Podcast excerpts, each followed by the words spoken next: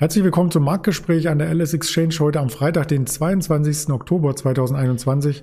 Mein Name ist Andreas Bernstein von Traders Media GmbH. Wir haben wieder spannende Themen für Sie vorbereitet.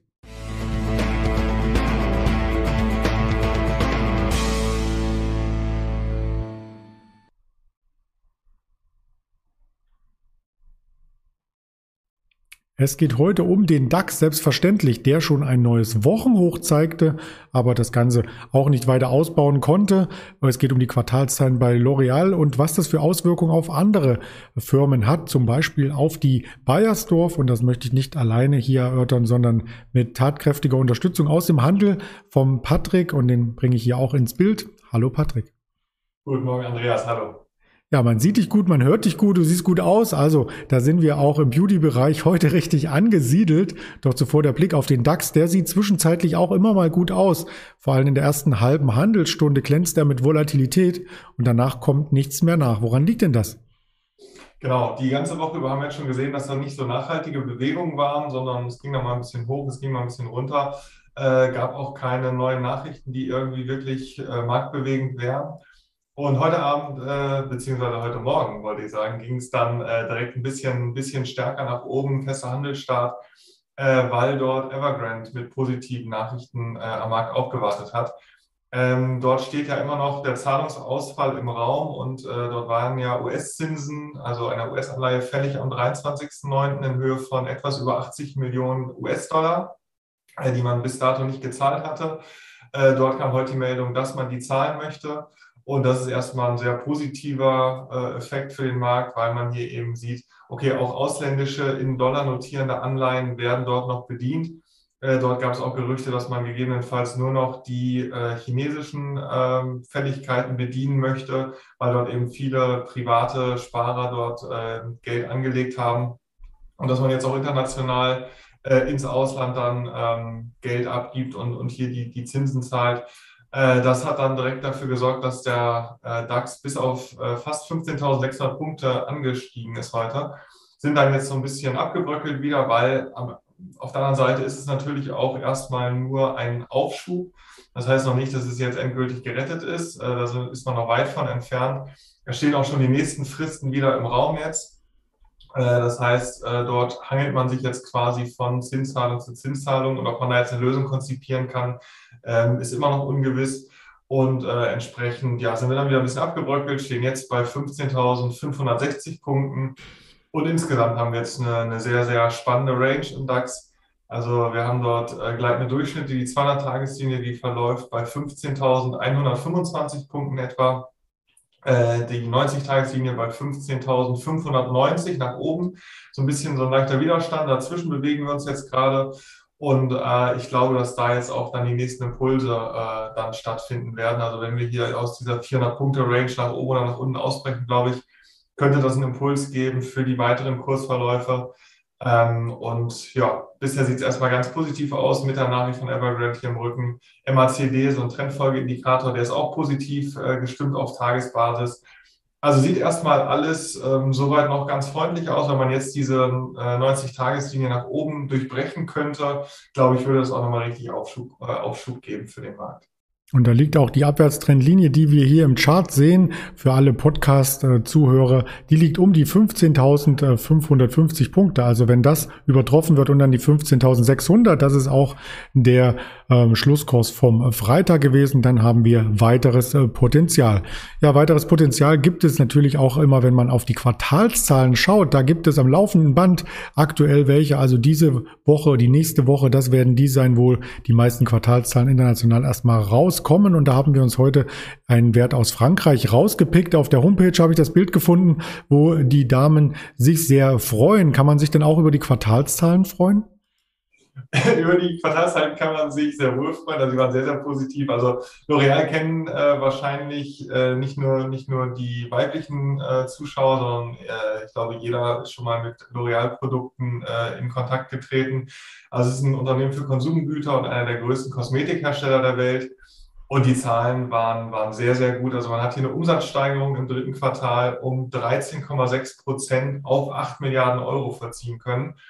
Ähm, das klingt erstmal schon sehr, sehr gut. Und wenn man dann noch hört, dass die äh, Konsensschätzung bei etwa 8% lag nur, äh, dann weiß man einzuordnen, wie stark jetzt hier wirklich äh, die Quartalszahlen ausgefallen sind. Äh, vor allem gab es dort robuste Zahlen aus China und Nordamerika. Also das Geschäft in China und Nordamerika war sehr, sehr stark. Aber das Wachstum zieht sich über alle Regionen hinweg. Von daher auch nochmal ein positiver Aspekt, wenn das nicht ein einziger Effekt ist, der aus einem gewissen, äh, aus einer gewissen Region kommt, sondern wenn das wirklich ein nachhaltiger, positiver Trend über alle Regionen hinweg ist, ist das nochmal ein Zeichen für Stabilität.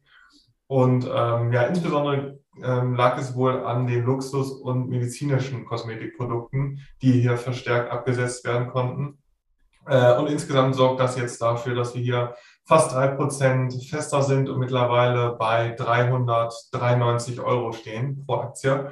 Ähm, man hat jetzt auch gesehen, vor Corona stand man hier bei äh, 280 Euro im, im Hoch. Während Corona ist man etwa auf 200 Euro gefallen und hat sich seitdem ähm, dann schon wieder verdoppelt fast, beziehungsweise im Hoch im August, was wir gesehen haben, bei 406 Euro waren wir schon mehr als verdoppelt und stehen jetzt dann, wie gesagt, bei 393 Euro. Also schon eine sehr, sehr starke Entwicklung, äh, die jetzt hier vollzogen wurde, die letzten anderthalb Jahre. Ähm, und ist auch nicht nur, muss man auch dazu sagen, nicht nur auf fundamentale Zahlen zurückzuführen, sondern wir haben auch im KGV ein bisschen äh, zugelegt. Das heißt, die Bewertung hat hier insgesamt ein bisschen zugenommen. Wir stehen aktuell ungefähr bei einem 42er KGV. Ähm, das heißt, dass die Leute hier eben vielleicht auch realisiert haben oder die Anleger auch gesehen haben, dass es hier ein sehr, sehr stabiles Unternehmen ist, was sehr krisensicher ist, ähm, wo schon einiges passieren muss, damit hier wirklich auch sich ähm, konjunkturelle Effekte bemerkbar machen. Und somit gab es jetzt hier, könnte ich mir vorstellen, auch einen kleinen Prämienzuschlag, äh, dass man hier bereit ist, eine höhere Prämie zu zahlen für die Sicherheit, die man bekommt, was vor Corona vielleicht nicht ganz so gegenwärtig war, aber insgesamt sehr, sehr starke Zahlen und eine sehr, sehr starke Entwicklung. Ähm, bleibt spannend, wie es da weitergeht. Ich muss dir recht geben, mit den Luxusgütern, ähm, die von L'Oreal angeboten werden, also in Anführungsstrichen Luxus, gibt natürlich noch viel, viel teurere Cremes, aber ich war neulich einmal in einem sogenannten Drogeriemarkt und äh, wollte eine Creme kaufen, irgendwas mit Q10, glaube ich, also es ist kein Audi-Modell, die Q10-Creme, ähm, da geht's ja bei Audi nur bis Q7, glaube ich, und äh, da sagte auch die Verkäuferin, wir haben hier etwas Schönes von L'Oreal und da sagte ich, oh, für so ein kleines Näpfchen Creme ganz schön teuer. Und dann sagt sie, Sie können auch Nivea-Creme nehmen. Und das bringt mich zum nächsten Unternehmen, der Bayersdorf. Färbt das denn da ein bisschen ab? Das färbt auch ein bisschen ab, aber erstmal möchte ich noch darauf eingehen, dass ich das nicht so stehen lassen kann mit Audi. Es gibt auch den Q8. Das ist ah. ein sehr, sehr, sehr, großes Gut. Monster. In äh, deiner Preisregion. In meiner gab es den gar nicht. aber Q10, glaube ich, das ist gar nicht mehr möglich, diesen, ja. diesen, Wagen noch größer zu bauen. Also Q8 ist schon sehr, sehr groß. Nein, aber es färbt auch auf die, auf die Bayersdorf ab. Mhm. Äh, Bayersdorf kennt, glaube ich, auch, äh, auch jeder ähm, zumindest wenn man die Produkte sich mal vor Augen führt. Also jeder kennt Nivea, jeder kennt Tesa, das Klebeband, äh, Labello 8x4. Also sind ganz, ganz viele Produkte, die Bayersdorf unter einem Dach vereint, ähm, die man hier eben auch aus dem Supermarkt, aus der Drogerie kennt. Und ist äh, etwa ein Zehntel so groß wie L'Oreal. Also Bayersdorf hat eine Market Cap von äh, 24 Milliarden Euro, äh, L'Oreal von etwa 220 Milliarden, also deutlich, deutlich kleiner äh, obwohl es auch natürlich schon in Deutschland äh, ein nennenswertes Unternehmen ist. Und ähm, ja, wird von den Zahlen so ein bisschen mit hochgezogen jetzt. Also ähm, L'Oreal hat fast drei Prozent zulegen können. Äh, Bayersdorf liegt hier bei knapp zwei Prozent, also ist dann in dem Sog der guten Quartalzahlen äh, mit nach oben gezogen worden. Steht jetzt aktuell bei 96, äh, 88 ungefähr, als ich gerade aus dem Handel gegangen bin, also kurz vor 97 Euro. Ähm, und das ist auch ganz spannend, weil ich hatte ja gerade die Entwicklung bei L'Oreal angeführt. Vor Corona lag man äh, bei Bayersdorf bei etwa 117 Euro, ist dann äh, im März des, des Corona-Jahres auf 77 Euro abgestürzt und äh, aktuell äh, befindet man sich dann auf 97 Euro. Also ist noch weit, weit von diesem äh, Vor-Corona-Hoch entfernt, wohingegen L'Oreal dort schon deutlich äh, darüber hinausgeschossen ist. Ähm, das ist auch ganz spannend, dass es hier so ein bisschen äh, entgegengesetzte Tendenzen gibt. Also die, die Verläufe sind immer ähnlich, aber bei L'Oreal eben viel, viel stärker. Äh, und da hat man natürlich nicht genau die gleichen Produkte. Ne? Das ist zum einen der Produktmix, der so ein bisschen unterschiedlich ist, auch zum anderen die regionale Aufteilung. Aber insgesamt muss man schon sagen, dass Bayersdorf hier trotzdem noch hinterher hinkt in der Entwicklung und ähm, das eben auch, weil ich gerade diese Bewertung angesprochen hatte, dass auch in der Bewertung äh, oder in den Bewertungsmaßstäben, weil hier hat man keine so starken KGV-Steigerungen äh, verzeichnen können. Da steht man aktuell bei einem KGV von 30 und da stand man auch äh, vor Corona etwa. Also bei L'Oreal gab es ja diesen Bewertungsaufschlag noch im KGV, fundamental auch natürlich stark. Den gab es bei Bayersdorf allerdings nicht. Ähm, was auch dann damit zu tun hängt, äh, zu tun hat, dass man hier verschiedene Probleme hat. Sonnencreme äh, war äh, sehr, sehr gering nachgefragt, weil eben die Möglichkeit des Urlaubs auch zurückblieb. Bei Tesa, bei dem Klebeband gab es ein paar Probleme. Also man hat hier auch intern so ein paar Probleme gehabt.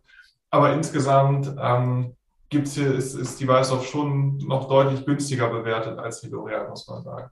Mhm. Und das bringt uns quasi auch dazu, die Produkte nicht nur jetzt nachzufragen, nachdem wir über die Aktien gesprochen haben, sondern äh, vielleicht auch erstmal virtuell auszuprobieren. Das kann man unter anderem bei Snap machen. Snapchat heißt die App. Die hat gestern Quartalszahlen gemeldet. Die waren ja vom Umsatzwachstum her ähm, unter den Erwartungen. Also da kann der Umsatz nicht mehr ordentlich zulegen. Auch kein Gewinn bei der Aktie. Hier noch ein zweistelliger Millionenverlust im letzten Quartal des Vergleichsjahres. Also letzten Jahres waren es noch zwei 200 Millionen Verlust, aber trotzdem Verlust ist Verlust und wenn der Umsatz nicht weiter ansteigt und das App-Tracking von vielen verwehrt wird, kann man auch weniger Werbung verkaufen. Bei Snap die Aktie um ein Viertel eingebrochen und da du dich mit den Autos so gut auskennst und kanntest, ähm, würde ich dich mal fragen, nutzt du auch Snap? Äh, Snapchat nutze ich selbst gar nicht. Mich hat auch diese, diese Kursentwicklung äh, sehr verwundert. Mhm. Ähm, die sind ja sehr, sehr stark gelaufen, auch die letzten Monate. Ähm, und ich sehe in meinem Freundeskreis, haben auch nicht alle unbedingt genutzt, äh, würde sagen, die Hälfte etwa meines Freundeskreises hat das genutzt. Und das sind auch immer mehr, die da jetzt auch aussteigen, die sagen, Snapchat brauche ich gar nicht mehr. Ähm, gibt da so viele andere Möglichkeiten, TikTok, Instagram, ähm, was auch immer.